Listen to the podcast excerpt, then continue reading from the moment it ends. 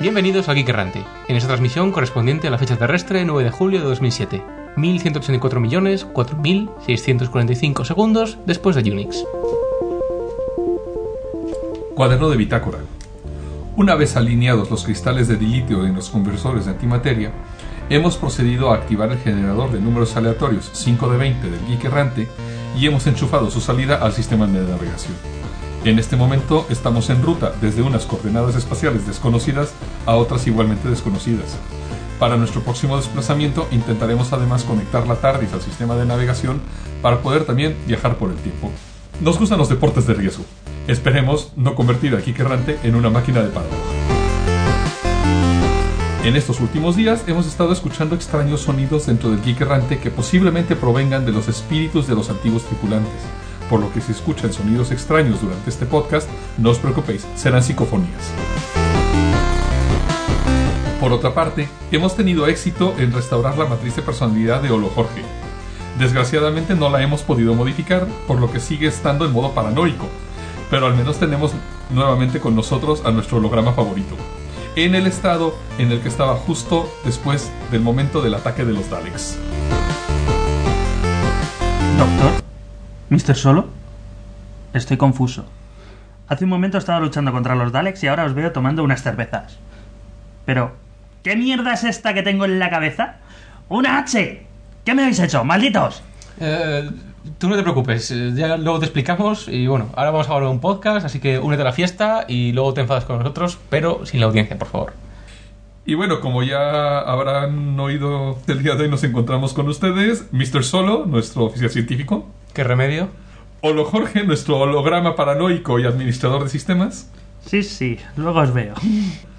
Y su servidor, el doctor, que intenta sacar algo de orden de este caos.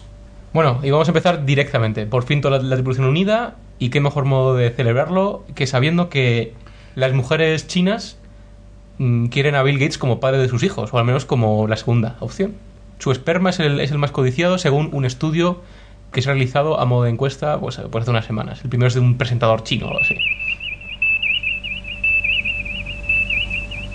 Bueno, a ver, yo que me he perdido estos días. De momento, según lo que he entendido, en la fecha estelar han pasado tres semanas desde la última vez que estuve con vosotros. ¿Qué ha ocurrido desde entonces? ¿Ha salido ya el iPhone? Mm, ¿Qué ha pasado con él? Estoy que muerdo. Decidme Bueno, algo. Bueno, la salida del, del iPhone, vamos, son noticias viejas ya. Eh, tan viejas de hecho que ya comienzan los cracks. Ya se tiene de hecho la password de root y creo que Mr. Solo nos puede iluminar un poco más en esto. Sí, doctor. eh, Esto viene eh, a colación de una actualización de firmware que Apple publicó justo después de poner el, el iPhone a la venta, el 1 de julio.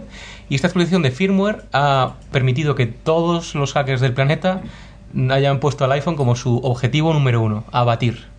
He sabido que han logrado tener ya la cuenta de root. Sí, eh, básicamente esta actualización de firmware se distribuye como un paquete de DMG, es el, paquete estándar para las cosas de Apple, para los que tengáis un Mac. Y dentro, pues había como dos archivos, ¿no? Por así decirlo. Uno que estaba encriptado y otro que no lo estaba. Ese archivo no cifrado contenía en, en texto los nombres de las cuentas de administración, una llamada mobile y otra llamada root, y los passwords, o más bien los hashes a los passwords de estas cuentas. Y me imagino que habrán usado algún algoritmo muy avanzado de cifrado. o Sí, como por ejemplo el DES del 79. Es decir, que hasta mi abuela puede leer ese password. Esto nos empieza a extrañar un poquito, la verdad. Los hackers que han examinado estas imágenes, el primer día ya sabían el nombre de usuario y las passwords de los usuarios administrativos del iPhone. Y después hubo una serie de vulnerabilidades que encontraron. Sí, primero tenemos las imágenes, luego los passwords y ahora vamos a ver qué diablos hay aquí dentro. Pues en el qué diablos hay aquí dentro, pues había paquetes instalables o pa- paquetes examinables de, por ejemplo, Safari o de diversas actualizaciones eh, pues en lo, que el código de red se, se refería. Con esta información, más con el iPhone entre manos, pues los hackers tenemos que hacer putaditas.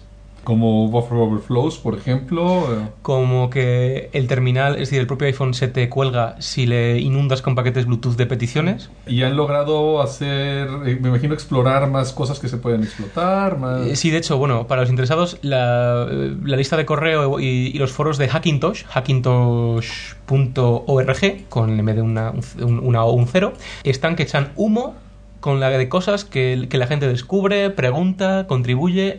Es la locura. Bueno, y en el Geek Errante ya hemos mostrado el vídeo del primer tío que se puso a desarmar y documentar cada uno de los trozos del iPhone y han encontrado cosas interesantes, creo, ¿no? Muy interesante, porque mientras que los chicos del software estaban ahí cacharreando con sus archivos, los hackers del hardware pues se dedicaban a desarmarlo y a ver qué demonios había ahí dentro. Y algo muy interesante es que el, el iPhone usa componentes estándar mm, que se pueden conseguir en cualquier teléfono o en cualquier tienda de electrónica de la esquina, en Connectrol, por ejemplo, no sé. Sí, de hecho, usa procesador ARM, que es el que se utiliza últimamente en la mayor parte de las PDAs, la mayor parte de los Usan una ARM a 650 MHz de última generación de Samsung, que es el que también usa el, el, HC el HTC Touch, que es el rival más directo del iPhone, y que tiene vari- varias cosas muy interesantes de las que luego hablaremos. Aparte de esto, bueno, llega el 4 de julio, fecha del aniversario de independencia de Estados Unidos. ¿Y qué pasa en cuanto a la independencia del iPhone? Pues que la independencia del iPhone me parece que ha sido sometida o sodomizada, por así decirlo, por DVD John, eh, Lik Johansen, el hacker noruego. No sé otra cosa que para celebrar este día, craquear el sistema de activación del iPhone. Este hombre ha descubierto que eh, modificando ciertas cadenas hexadecimales del binario del iTunes para Windows, repito, para Windows, no para Mac, eh, se puede conseguir que el iTunes no nos pregunte por una tarjeta de ATT válida, una tarjeta sin válida, para activar el iPhone. Hasta ahora todo el mundo que quería activarlo eh, únicamente pues para usarlo como iPod pero sin ser teléfono, como un iPod con vídeo, por lo que hacía era hablar con algún amigo para que, su- le, para que le tu- su tarjeta y poder activar eh, el iPhone. Es decir, no estamos hablando de una liberación en el sentido tradicional de liberación de un móvil. No, no, la liberación vendrá, pero ahora no. Es decir, en este momento, si tú consigues un iPhone y lo logras, entre comillas, liberar, lo que logras es tener un iPod con vídeo con funcionalidad de Wi-Fi. Un iPod muy caro.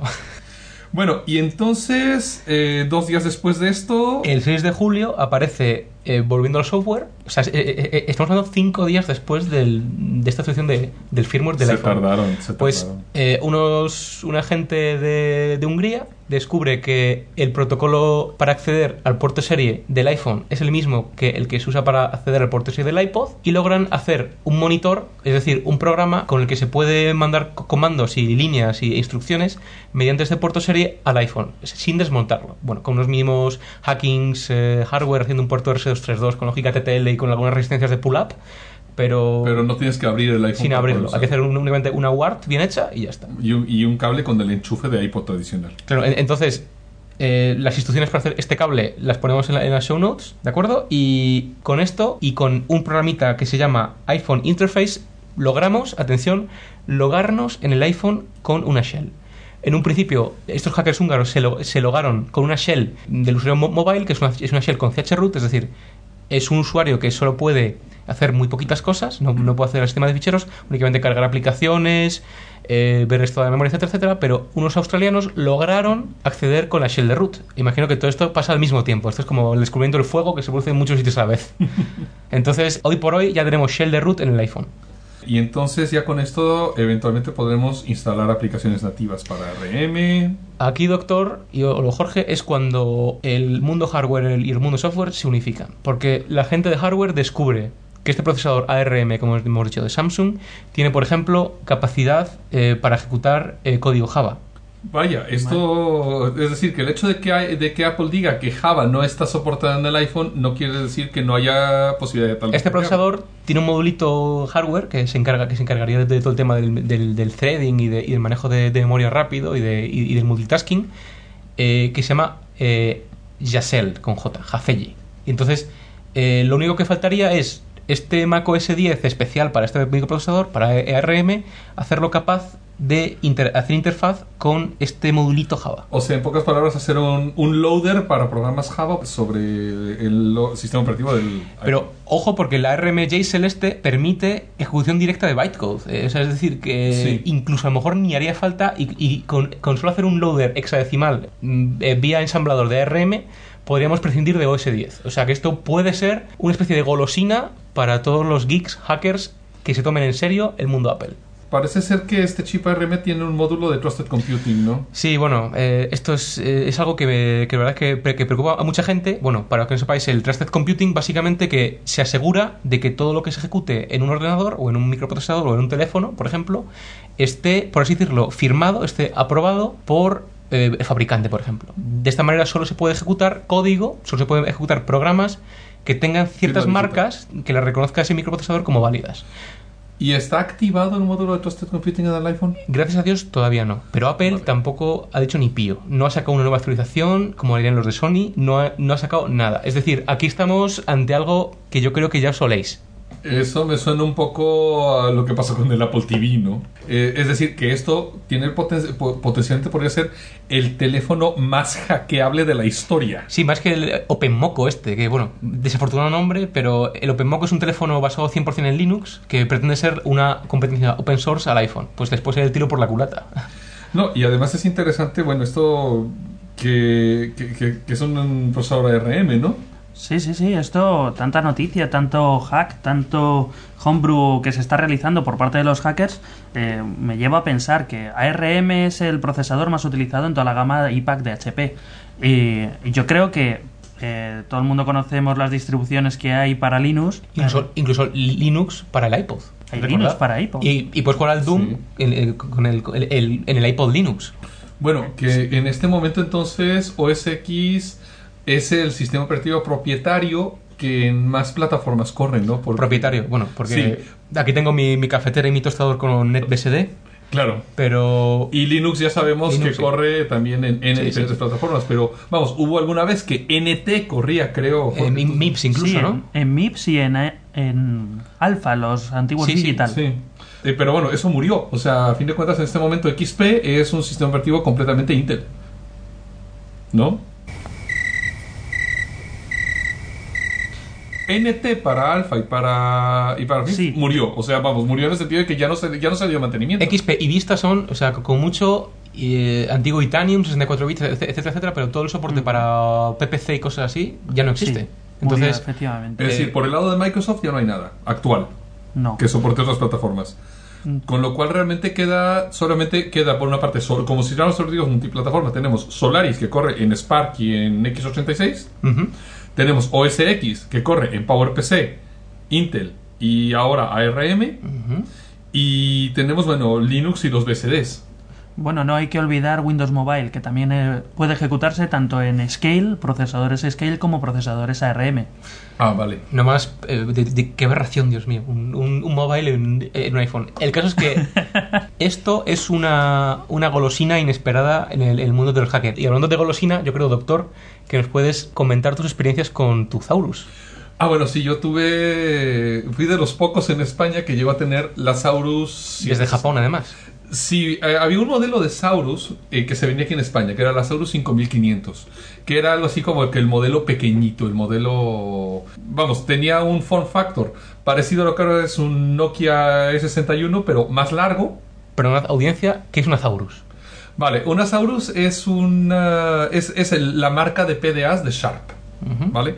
Pero hay una línea de, mar- de PDAs eh, Saurus de Sharp que corren bajo Linux. Y de hecho, en su época fue el mejor PDA que había. Pero no era un teléfono, y, pero estaba basado en ARM, el mismo procesador. Basado que- que completamente en ARM, tenía pantalla VGA. iPhone. Ujú. eh, te estoy hablando VGA hace unos cuatro años, Ujú. que Sí. era el único PDA que tenía. Tienes KDE, me parece, incluso. sí, o- Eh, algo un sistema que se llama Qtopia. El Qtopia, basado sobre sí, Qt. sí. Basado sobre. de, Control Tech, que, es- que que- son los papás de KDE. Exactamente. Bueno, es la biblioteca en la que se basa KDE. Mm. Es una PDA muy buena. Yo re- realmente echaba en falta la- el tiempo de batería, que no tenía ningún tipo de conectividad, salvo si le pones una tarjeta Compact Flash eh, Wi-Fi. En cuyo caso la batería se te iba, vamos, te duraba creo que una hora cuando tenías usando el Wi-Fi. Y realmente nada más, porque como PDA era maravilloso y además había varias distribuciones de Linux, lo que mencionaba Olo Jorge hace Sí. rato. Con el OPIE y Familiar, que eran las distribuciones básicas. OPIE Con- y, y otra que estaba, eh, OPIE basado en Qt Sí. y la otra que era basada en, en GTK, Mm. que es- no que recuerdo sí. cómo se llama la- esa, esa distribución. Esto es, esto es realmente lo excitante, que Apple esté poniendo no tan difícil de hackear su propio hardware. Entonces, como esto sea como el Apple TV, que ahora mismo la gente se lo compra no por lo que es, sino por lo que puede hacer con él, Otras alternativas que puedes hacer a- ahora mismo sin necesidad de cogerte un iPhone en Estados Unidos es utilizar la propia plataforma de Sony, la PSP, que también es muy conocida por todos los hackeos que tiene y por todo el homebrew que se ha realizado. Solo que la gente de Sony, cada vez que descubre que alguien les, les craquea el firmware, hacen un upgrade del que luego hay que hacer downgrade. Entonces, Y el Eh, otro problema es que no tiene teclado, ¿no? No tiene alguna forma de entrada. ¿Cómo- ¿Qué Tiene, tiene cursor, eh, bueno, tiene como si fuera un ratón que manejas a través del joystick analógico para poder escribir las teclas y tiene un teclado pues predictivo al estilo de los Nokia tradicionales o luego en- puedes escribir con un teclado moviendo el ratón, lo cual es un poco una- pesado y, y- y lento. Eh, eso sí, eh, como VNC, como navegador o cliente de VNC para controlar otros dispositivos, eh, es bastante bueno. Pero como PDA... Es también bastante bueno y incluso hay ya algún que otro software que te sincroniza con la agenda y el calendario de Apple. bueno, yo, Jorge, aquí te, aquí te voy a decir que lo que quiere el, el mundo entero es que Newton vuelva.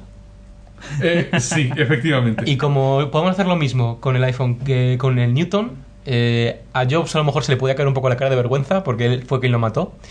Pero es que es lo que quiere la gente. Y como la gente acaba usando el iPhone como una PDA, sin usar el móvil, imaginaos, pues esto sería un gran avance.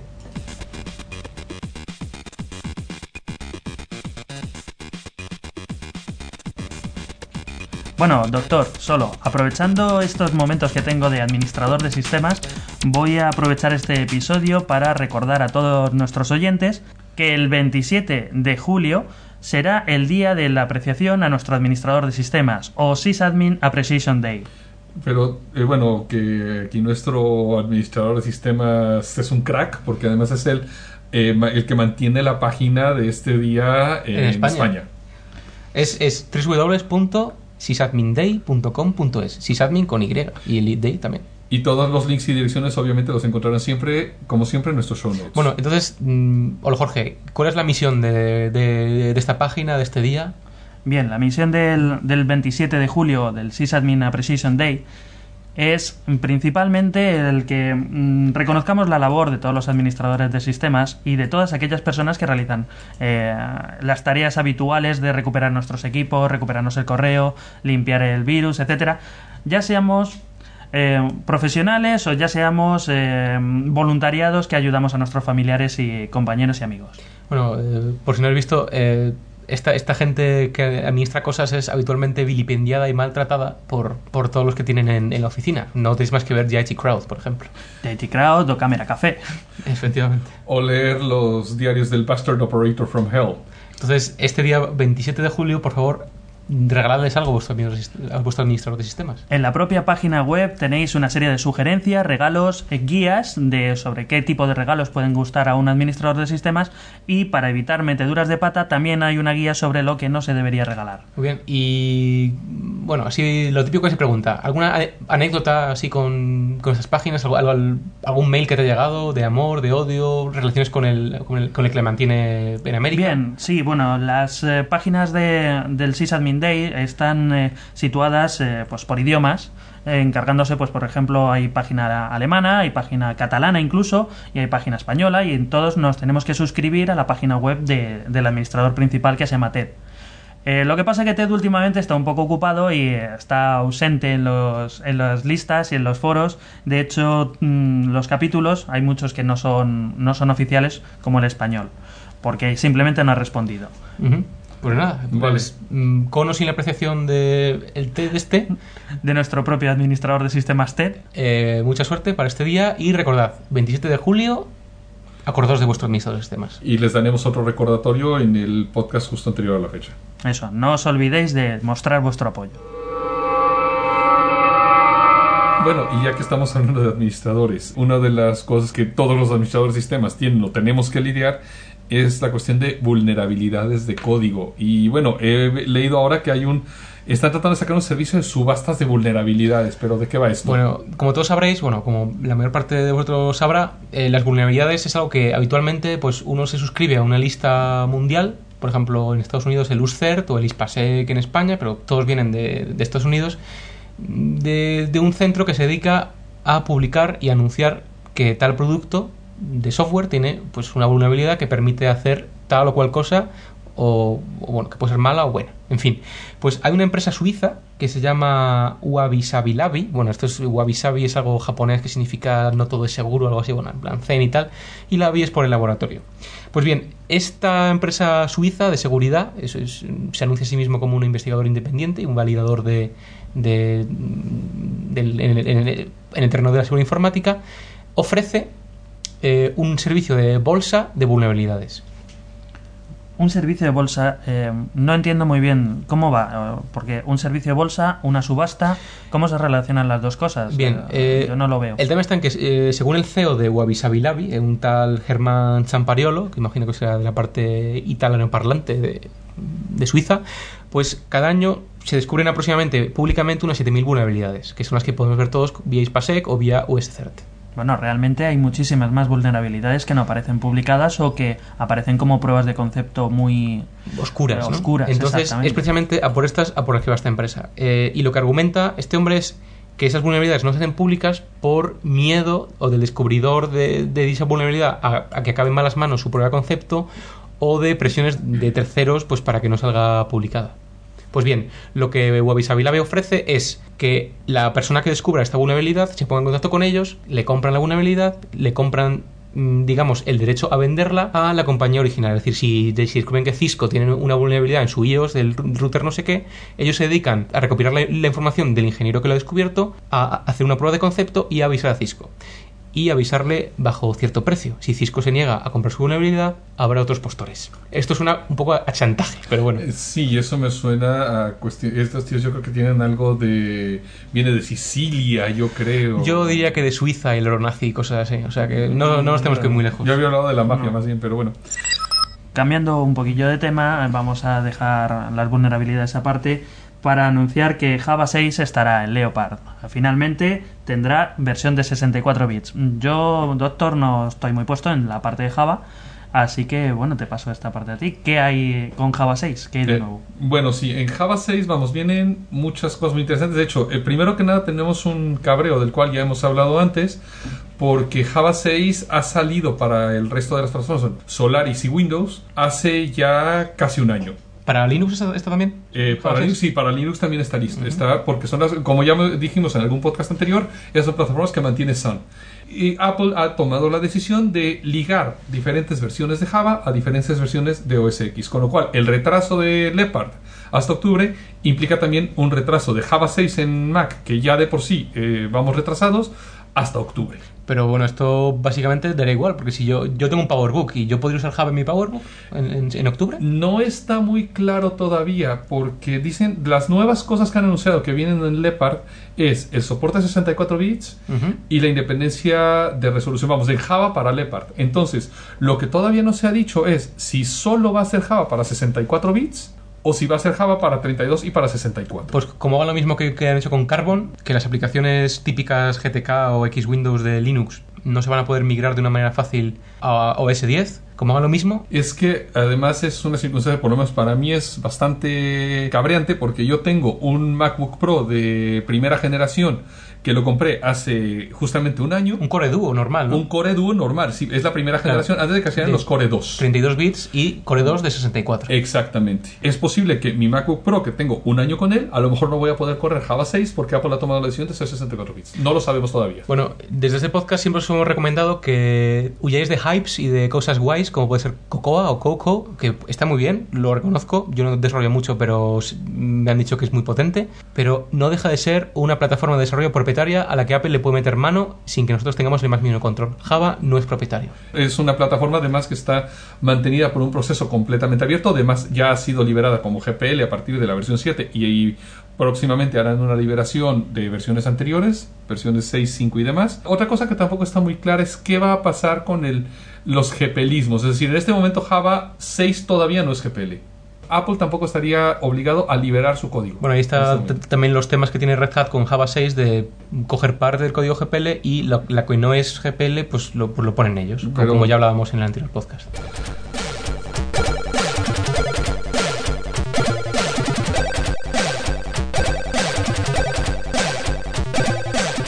Continuando con temas de desarrolladores, Nintendo por fin ha abierto la Wii para desarrolladores independientes. ¿no? Bueno, esto no quiere decir que ahora todo el mundo se puede poner en casa a a hacer juegos para la Wii, usar un chaco y cosas así. Qué triste. No.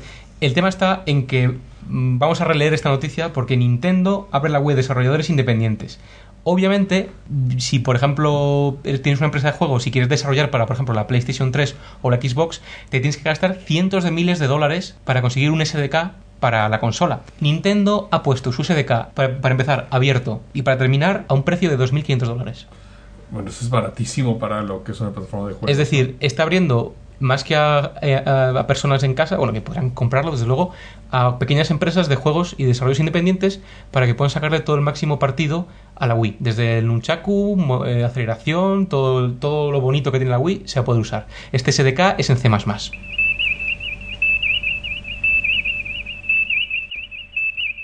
¿Están perdiendo los desarrolladores de Linux su voluntad para desarrollar código en esta plataforma? Pues esto es lo que dice uno de los desarrolladores principales del kernel que desarrolla los módulos de PCI y de, y de USB, ¿no? Sí, eh, al parecer, según nos dice Greg Croa Hartman, eh, eh, uno de los gurús del kernel de Linux, en los últimos release del kernel, los más eh, activos desarrolladores únicamente han escrito un 30% de los cambios, mientras que hace un par de años esos mismos desarrolladores, ese, top 20, digamos, pues hacían un 80% de, de esos cambios. Es decir, estamos viendo una especie de aplanamiento de lo que sería la curva de distribución de Gauss de desarrolladores de Linux, ¿no? Es curioso, no estamos viendo un, aplanamiento, como dices tú, un aplanamiento mm, del desarrollo en Linux, sino que los que tradicionalmente han contribuido más, desde Linus Torvalds, Alan Cox, Tosati o, o el, o el propio Hartman, pues han dejado de ser tan activos en cuanto a mantener sus ramas para delegar en nuevos desarrolladores. Y entonces de esto se queja amargamente este hombre. Es decir, que han pasado de ser mm, picacódigo directamente a gestionar equipos de trabajo y gestionar lo que es el proyecto, ¿no? Como jefe, un jefe de proyecto dirigiendo la estrategia y el, Claro, el destino de la evolución de Linux. Digamos que en Linux, cada, cada parte del kernel, pues tiene un responsable. Actualmente el, el- el- el máximo gerifalte es Linus Torvalds y tiene como 15 acólitos, 15 apóstoles, los cuales se, se ocupan de sus propias ramas del kernel y los cuales, solo esos 15 personas, pueden aprobar los cambios sobre sus ramas. Es decir, que no hay una democracia en cuanto a quién sube los cambios, cuándo se hace el commit, cuándo se validan.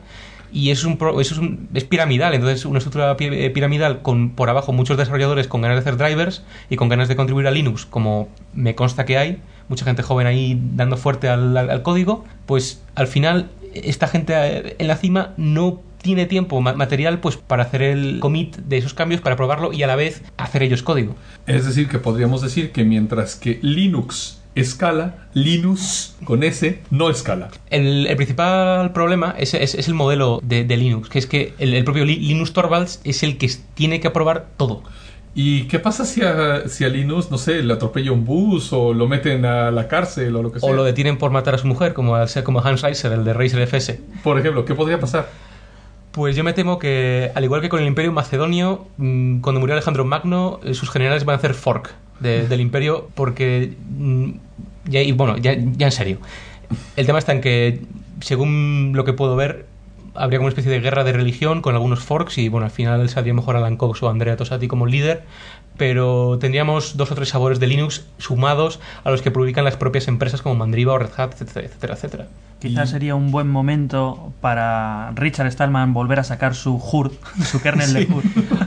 Siguiendo La salvación, ¿no? Pues sí, no me extrañaría, desde luego. Pero entonces, bueno, podríamos a lo mejor, a lo mejor no sería mal migrar a un modelo un poco más estilo Apache, por ejemplo, ¿no? Bueno, que no BSD, porque BSD más o menos es parecido a, la- Linux. En OpenBSD está Theodorat, que es el que está encima de todos los cambios, y digamos que es el Linux Torvalds, y es el mismo esquema que sigue Linux. Es decir, no hay mm, un panel de más de 100 personas que puedan hacer esto más manejable. Sí, que esto, bueno, a diferencia completamente del modelo Apache, donde tenemos lo que llaman la Apache Software Foundation, que es a fin de cuentas una corporación que es la dueña de Apache. Y bueno, es una meritocracia, cualquier persona puede pertenecer a la Apache Software Foundation siempre y cuando primero haya mostrado lo que puede hacer y segundo sea, segundo sea recomendado por algún miembro de la Apache Software Foundation y tercero sea admitido pero por mediante voto por al parecer mayoría simple Mayoría simple entre toda la comunidad. entre toda la Apache, los miembros de la Apache Software Foundation. A diferencia de, a diferencia de Linux, en cuyo caso Linus Torvalds tiene que conocerte casi que personalmente y, y conocer a tus padres y caerles bien encima. O sea, Linus Torvalds es quien tiene poder de veto y voto Mm. sobre, nuevo, sobre nuevas personas que tengan poder de commit sobre el árbol de Linux. ¿no? esto en el futuro puede traerle muchos problemas a este sistema operativo. Como no, como no tienen un sistema más empresarial, por así decirlo.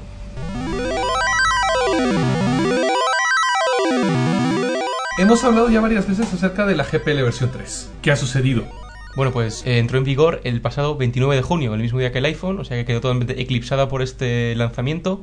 Pero que sepáis que la GPL3 está en vigor y que cualquier desarrollador puede optar por usarla para su código. Tú tenías una- una- unas buenas puntualizaciones sobre el resumen de la GPL3. ¿Qué es la GPL3? ¿Qué aporta sobre la GPL2? Primero, la GPL2 estaba basada en el modelo americano de copyright. La GPL3 han intentado incorporar los modelos, otros modelos de copyright de otros países, no necesariamente solo el modelo americano. Dentro de la GPL versión 2, respecto a los ASPs, los Application Service Providers, ¿Qué es una SP? una ASP es, por ejemplo, lo que hace Google ahora con Google Docs o con Gmail. Es decir, es una empresa que ofrece servicios, ofrece aplicaciones a través de Internet y que tiene sus propios servidores. Es decir, que si yo tengo un- una pieza de código que la usa Google para sus servidores y las ofrece a, a clientes a través de la red, no es lo mismo que si lo coge otra empresa que hace un paquete de software que vende y que yo ejecuto mi ¿no? Exactamente, es decir, el punto fino es la definición de la palabra distribución de código, es decir, la GPL aplica en el momento de que tú distribuyes el código. Ahora, ¿qué es esto de distribuir? Eh, la GPL versión 2 realmente no definía en ningún momento lo que significaba realmente el término distribuir código, con lo cual no decía, en el caso de tú ser una ASP, si tenías o no que respetar la GPL. Más que nada porque empresas como Google o, o Yahoo en, lo- en los años a principios de los 90, que es cuando estaba la GPL2 en boga, ni existían siquiera. Exactamente. Pero ahora que es lo más normal, tener empresas que tienen, que son ASPs, Application Service Providers, ya es, va siendo más importante. Entonces, dentro de la GPL versión 3, lo que han hecho es poner ya explícitamente que por la GPL ve- versión 3 normal, tal y como está, tú como ASP no estás obligado a distribuir el código. Es decir, si tú, Mr. Solo, Ah. publicas tu código y lo licencias bajo licencia GPL versión 3, yo, por ejemplo, si soy una ASP, puedo utilizar tu código y no necesariamente tener que redistribuir. Pero el- si Olo Jorge es una empresa que, que saca un producto de software con mi código, pues tendría que, que Tendría que. publicarlo. Ala, pero, ¿qué sería? Mm, ¿Distribuirlo vo- voluntariamente o dejarlo a disposición de, la gente en una página web, por ejemplo, que pudieran eh, descargarlo? Porque a mí eso es algo que de la GPL2 nunca me quedó claro. Eso sí, eh, eso es bastante claro. O sea, es decir, lo que te dice la GPL versión 2 es que si tú distribuyes el binario, tienes que poner a disposición de la persona, de cualquier persona que esté utilizando el binario, también el fuente. Puede ser que dentro del binario tengas simplemente un letrero diciendo si quieres los fuentes, escríbeme, escríbeme por mail, o que junto con el binario pongas los fuentes. Pero si tú, Mr. Solo, distribuyes tu, paquete o tu software utilizando la AGPL, ¿AGPL eso qué es? es la, le llaman la Afero GPL. Afero parece que es el nombre de una persona que hizo una extensión a la GPL versión 2 pensando precisamente en este tipo de situaciones. de ASPs, ¿no? Exactamente. Es decir, si tú lo distribuyes con la GPL versión Afero o sabor Afero, lo que estás diciendo es que si yo como ASP utilizo tu código, estoy obligado también a distribuir los fuentes. Ujú. O sea, que la, que la GPL3 por fin contempla el, el tema de los ASPs. Eh, sí, es decir, que tú puedes decir, utilizar la, AGP, la AGPL para distribuir tu código, en cuyo caso obligas a los ASPs a, distri- a distribuir también el fuente. ¿Y qué más cosas interesantes hay aparte de los ASPs? Eh, hay otra cosa que donde la GPL versión 3 empieza a entrar dentro del terreno de la Creative Commons.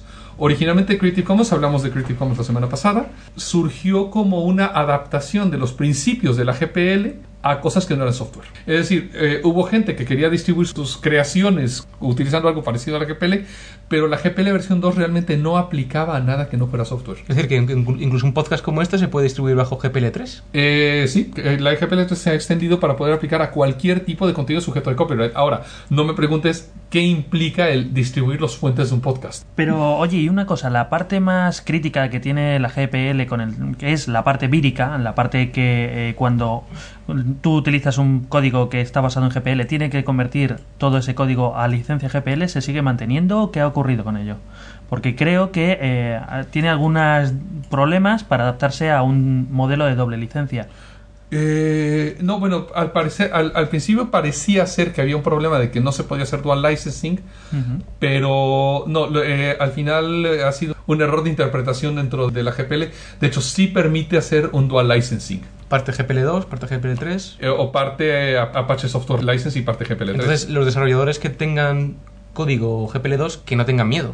Claro, es decir, yo en este momento, si yo libero un código, puedo decidir liberar ese código y poner, este código se puede distribuir bajo la licencia GPL versión 2. Vamos a ejemplos prácticos. Eh, Wine, el famoso proyecto de emulación de DLLs, de bibliotecas de Windows, bajo Linux, ha decidido pasar de LGPL a GPL3. En este caso, Parallels, por ejemplo, que al parecer utiliza parte del código Wine, mientras no coja nuevas versiones de Wine, puede seguir distribuyendo las versiones anteriores, porque las versiones anteriores estaban licenciadas con GPL versión 2 y no es posible ir hacia atrás, no es posible... Es decir, que la gente de Parallels, eh, si quiere seguir innovando con, con esas librerías, o, o tendría que hacer las suyas propias desde cero, o tendría que usar las nuevas de Wine y pasar todo a GPL3. Hacer un fork. Hacer un hacer fork. un fork. Podrían hacer un fork. Otro caso bien distinto es el kernel de Linux, que se queda en GPL versión 2. Es decir, Linux ha decidido no adoptar la GPL versión 3. Como ya anunciamos en, en podcasts anteriores, Linux tenía serias dudas con la, con la GPL3, aparte de con sus temas de protección del código contra DRM y, y en productos de terceros, pues, pues para no hacer modificaciones. El tema que ha esgrimido la fundación Linux es que hay demasiados desarrolladores de drivers como para poner a todos de acuerdo. Vale, con lo cual el default es quedarnos como estamos.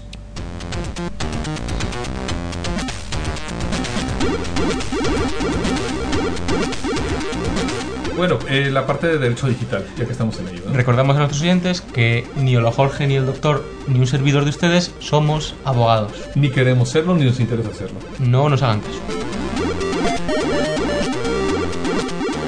Bueno, y comenzamos ahora con que el gobierno de Corea del Sur va a cobrarles impuestos a los mundos virtuales.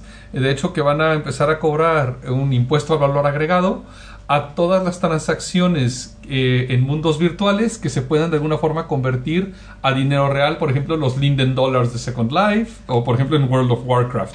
Y lo que nadie se va a librar es que la BSA ha anunciado eh, recompensas hasta un millón de dólares si denuncias a tu empleador por piratear software. Chicos, esto no vale si tu vecino tiene el Word eh, ilegal o si conoces a alguien en tu clase que piratea el MATLAB o el Simulink para las prácticas. La BSA va por los peces gordos y te quiere a ti para denunciarlos. No sabemos si el dinero lo cobrarás post-mortem o, o en el programa de protección de, de testigos, pero ánimo. Por lo menos no te preocupará tener trabajo o no tener trabajo después de ello.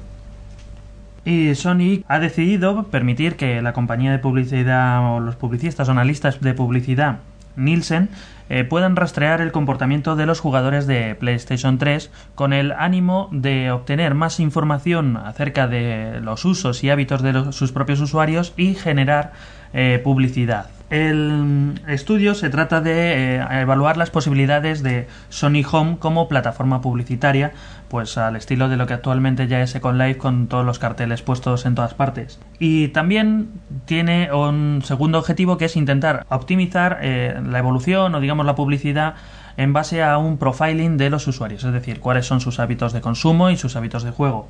Esto puede producir una serie de, polémicas con lo que es la recogida de datos, ya que aquí en Europa tenemos directivas eh, europeas de recogida y tratamiento informatizado de datos, como puede ser la LOPD en España. Universal Music se desmarca de iTunes. Han decidido no renovar su contrato de dos años, que ahora hasta ahora iban renovando cada dos, sino que han decidido ir renovando mes a mes. Esto podría parecer que iTunes va perdiendo, eh, perdiendo fuerza, pero curiosamente, de acuerdo con las encuestas en este momento, iTunes es el tercero en volumen en venta de música en Estados Unidos. Con lo cual, bueno, no sabemos si esto será un harakiri para Universal Music. Por otra parte, Universal Music con eso se reserva el derecho de tener, por ejemplo, ciertas eh, canciones o ciertos álbumes en exclusiva para otras empresas que no sean iTunes. Y vamos a Europa, porque la Unión Europea investiga si la decisión de los estudios de soportar HDVD o Blu-ray podría tener visos de anticompetitividad. Sí, en Estados Unidos particularmente ciertos estudios se han decantado por la plataforma Blu-ray, hay otros estudios que se han decantado por HD-DVD y la Unión Europea lo que quiere saber es si eso no tiene que ver con por ejemplo, ciertos dineros que hayan pagado los desarrolladores de las diferentes plataformas a los diferentes estudios, que no haya un poco de cosas ocultas por ahí detrás, ¿no? De momento la industria del porno se, se, decanta por HDVD, eso es seguro. O sea que de momento se parece que, que- que va a ser el estándar. Bueno, lo que también se ha resuelto es una demanda mil millonaria casi de la Comisión Europea a Telefónica. Eso de que se ha resuelto más bien, la, Comisión Europea ha demandado a Telefónica por una posición de anticompetitividad. Es decir, ha dicho que Telefónica cobra a los otros ISPs, a los que les provee acceso, a los que les provee acceso a lo que le llaman la última milla o el último kilómetro entre la central y la- el hogar del usuario. Ese acceso mayorista se los cobra demasiado caro comparado con lo que le cobra al usuario final por su propia conexión. Eh, recordemos que, al menos en España, Telefónica es la propietaria del bucle de abonado, del cobre, que existe en este país hasta por lo menos el 2032. Con lo cual, eh, lo que está sucediendo es que las demás compañías, por cuestiones de competencia, tienen que bajar los precios para poder competir contra Telefónica, el precio del usuario final. Pero por otra parte, lo que le tienen que pagar a Telefónica, lo que le está Mm, No justifica el margen. ¿no? eh, que está dejando un margen demasiado bajo. Telefónica, por otra parte, está, está culpando a France Telecom y a Deutsche Telekom de esta multa. France Telecom, alias Orange, o Orange, alias, eh, alias eh, Wanadu, y Deutsche Telekom, alias ya.com. Que bueno, ya .com ya lo compró Orange también. Sí, o sea, pero, bueno. Orange, los franceses andan por, andan por detrás. Pero bueno, esto Telefónica ha culpado de ellos, ha recurrido a la multa. eh, esto se podría llegar a retrasar hasta cuatro años. el que realmente Es como dice Bandancha, el culerón del verano. Eh, sí, más o menos. Y luego, por otra parte, eh, en España tenemos la Comisión del Mercado de las Telecomunicaciones, la CMT, Bueno, que es quien realmente se supone que fija esos los precios. Bueno, pero hay cierta historia de connivencia entre Telefónica y la CMT hace mucho Eh, tiempo. sí, solo que hay un pequeño detalle. Si después de todo esto resulta que la CMT es quien resulta culpable de todo esto, todos los españoles tienen que pagarlo vía, sus, vía- vía los impuestos. Es decir, de otra te- forma lo pagará Telefónica y solamente los clientes de Telefónica tendrán que Es pagar. decir, que, te- que muy probablemente Telefónica recurra a esto para que la CMT se encargue de, de pagar la demanda o bien para, para, para que el caso sea, por, por decirlo, desestimado.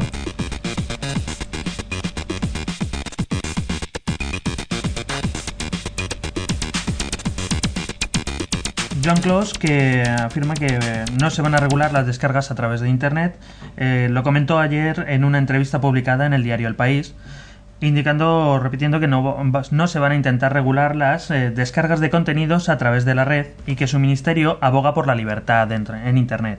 También comentó hoy que el proceso de las descargas se está incrementando y que sería imposible regularlo de forma eficiente.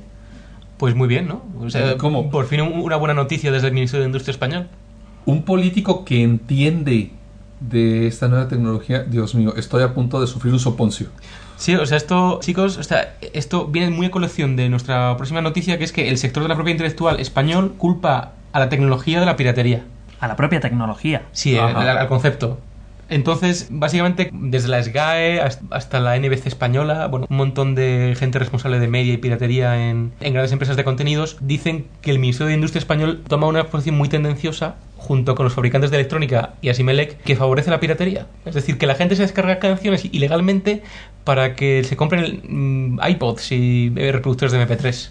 Yo ahí lo que creo que hay que decirles es que nos acaba de llamar el siglo XVIII y quiere que le devuelvan su modelo de negocio, ¿no? Sí, your business model is not our problem. Eh, exactamente.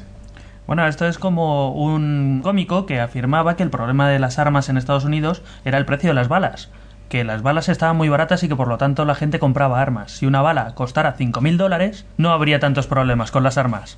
Pues esto es más o menos lo mismo. Bueno. Si eh, un eh, reproductor de MP3 valiera, pues no sé, 2.000 euros, que es justo lo que pretenden hacer con el canon de la, de, la- de las famosas GAE y recordad del anterior podcast que Asimelec surgió muy inesperadamente en paladín del usuario medio de internet que los precios de añadir a sus productos con el con este canon digital pues eran exorbitados, eran exagerados entonces pues pre- po- justo por eso Jorge se quejan la- las GAE y ProMusicae y esta sí, sí, sí digo que tiene una lógica tan aplastante como absurda. no sé, llamamos a Monty Python y que, y que- que nos digan ellos Quién sabe, no sabemos en qué dimensión vivan, pero con eso de que el geek errante vuela entre diferentes dimensiones, esperamos nunca encontrarnos en una de ellas.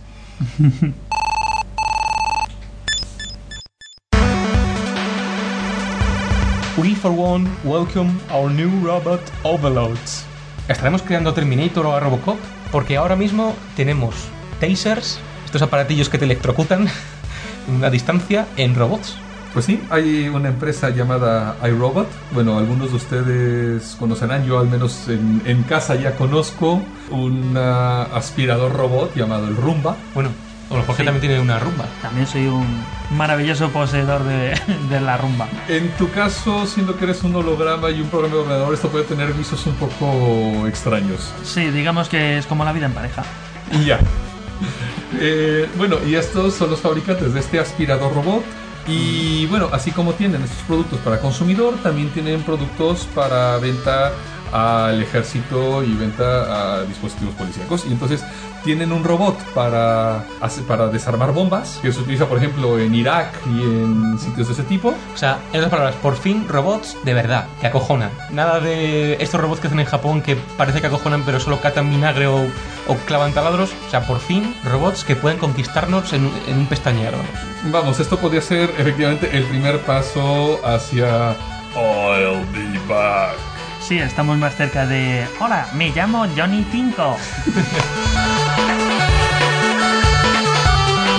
Mm, Esto es un- una noticia genial para pasar a nuestra sección favorita, que es la de series geek, ciencia ficción. ¿Qué noticias hay? Bueno, primero empezamos con Jericho.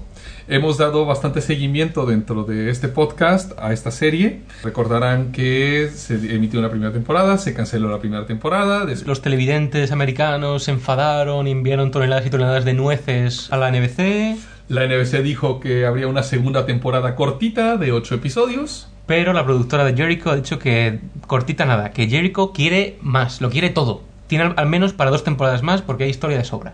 Lo que no saben es qué modelo van a seguir para poder distribuirlas. Parece que la NBC tampoco está completamente cerrada al hecho de, de que haya otros modelos o otras distribuciones, eh, otras de distribuir. Entonces, bueno, ya veremos qué sucede. Jericho que, por cierto, para los que no os gusten ciertas líneas serias, podéis verla ahora mismo en la televisión española en Telecinco. Sí, comenzará este verano y ya de hecho en vuestras pantallas y televisiones, entre película y película, ponen anuncios, ya lo sabéis, así que fijaos porque ahí que el anuncio es bastante bueno. Bueno, y, y siguiendo con series que vuelven, tenemos que la NBC ahora mismo está reponiendo Jericho, pero tenemos también Eureka. Vuelve Eureka en un par de días, ¿no? Estamos grabando esto en fecha terrestre que es el lunes. Lunes 9 de julio. Lunes 9, eh, Eureka se empieza a transmitir la temporada 2 en Estados Unidos mañana martes. Miércoles en España. miércoles en España gracias al cambio de horario. Entonces quienes utilicen medios alternativos de consecución de medios podrán disfrutar esta serie.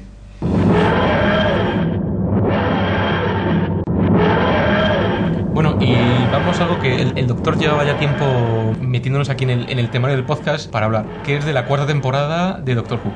Tenemos bastantes noticias. Primero, para el Christmas Special, quien haya seguido las primeras dos temporadas, de hecho, hubo un especial de Navidad. De Doctor Who tradicional, desde la serie original, que habían que poner un especial de Navidad. La compañera de Doctor Who durante este especial de Navidad no es la compañera de turno en el resto de la Es una especie de estrella invitada que luego cantará villancicos con los Dalek, probablemente, ¿no?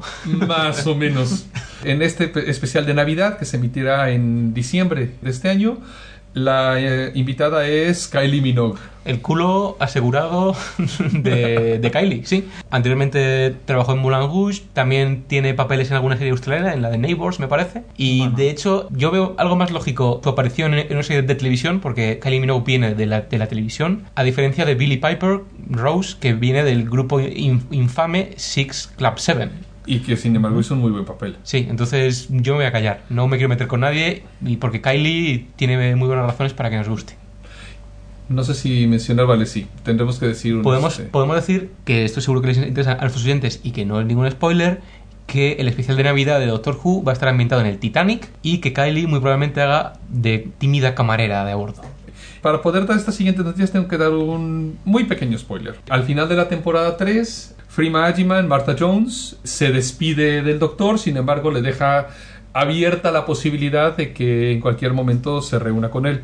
Bueno, pues ha sido confirmado que por una parte Catherine Tate, que fue la compañera del especial de Navidad anterior, eh, The La- Runaway Bride, La novia de la carrera, ¿no? la novia a la carrera, se eh, convierte en la nueva compañera oficial de Doctor Who. Por fin, una compañera madurita de Doctor Who y con mucho carácter. Eh, nada, sí. nada de niñitas adolescentes a las que el doctor puede enamorar. No, no. Esto es- va a ser duro. Sí, sí, sí. Y bueno, pero por otra parte, Freema Agyeman, Martha Jones, vuelve para la temporada 4. Es decir, a, la mitad- a mediados de la temporada 4. Lo cual quiere decir que a lo mejor la TARDIS se vuelve un poquito apretadita porque a lo mejor el Doctor Who lo, lo- a Doctor Who lo veremos con dos compañeras.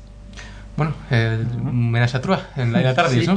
Y bueno, por otra parte, además también Freema Agyeman va a aparecer en eh, este spin-off de Doctor Who que Torchwood. llamado Torchwood. Efectivamente, también está confirmado que saldrá en Torchwood.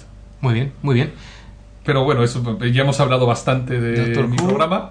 Y Hablemos ahora de Heroes. de Heroes, porque Heroes, eh, ¿os acordáis que hace algunos podcasts hablábamos del Heroes World Tour, de los actores de Heroes que iban por capitales del mundo, precediendo a los estrenos en las televisiones locales de cada país? Pues bien, la, la semana, la semana pasada la parada fue París. Bueno, sí se ha estrenado Heroes en Francia.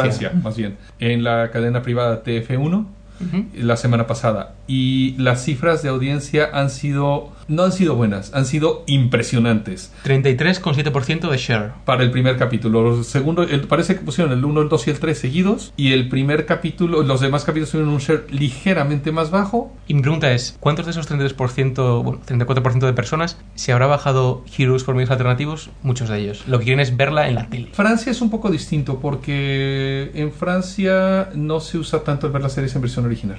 No les gusta el verlo. en- Te, te lo digo porque incluso he hablado, ¿Sí? eh, hablando yo con franceses, eh, las quieren ver dobladas en francés. Vaya, a diferencia, a diferencia de, de aquí. Bueno, aquí un 33% me, me parece que es lo que consigue Betty la Fea cada semana o algo así, ¿no? O Yo soy Bea o algo así. Eh, sí, Sí, lo cual nos de las muestra- dos y sí, sin estar doblada. Vamos, o estando doblada, quiero decir. Pero Vamos, lo de los franceses ya es recalcitrante. O sea, Eh. ni siquiera ponen los carteles en otros idiomas, no quieren películas en otros idiomas, ni series fabulosas en otros idiomas. son muy franceses, vamos. Mm. Sí. Pero vamos, lo curioso es que además la temporada 1 completa en España cuando se emitió en Telemadrid tuvo un 8,6% de share. Es que Mm, Sí, No sé, Acabaron no sé. poniendo capítulos cuádruples para, para quedarse encima constantes. hay veces que desespero de Bueno, quien. este. Bueno, ya para cerrar esto tenemos algo, algunas actualizaciones respecto de Batman, ¿no? The Dark Knight, que es eh, el primer volumen del cómic de Batman, Batman Año Cero, es la continuación. Y pues vamos a ver a Christian Bale, eh, bueno, pues con el nuevo Bat-traje, con la nueva Batmoto, todo muy chulo. Y pues tenemos a, a Gary Oldman como el Teniente Gordon. Por lo visto va a haber unas escenas de persecución acojonantes. Y vamos a tener, a diferencia de, de la primera parte, mm, en el, que, en el que teníamos a Ra- Rachel Dawes como un personaje que se inventaron para la serie, mm, eh, este que esta chica que envenenaba espantapájaros y bueno, la etcétera, etcétera, que en los cómics no aparece en ningún sitio, vamos a tener al actor Anthony Michael Hall como a un personaje original del cómic que primero es malo, luego bueno. Yo creo que es Dos caras. Dos caras, que ya salió en el de, este de Enigma, ¿no? Me parece. Sí, en la tercera de Batman, con George Clooney creo que fue, o, Con Val Kilmer me parece que fue. o con Val Kilmer, La- sí, la de en Val la que Kilmer. aparecía Robin, Sí, Val Kilmer. que estaba eh, Enigma y estaba Dos Caras con Tommy Lee Jones. Vale, pues en este caso parece que estas adaptaciones van a ser por fin fieles al cómic, en cuyo caso lo más seguro es que aparezca dos caras.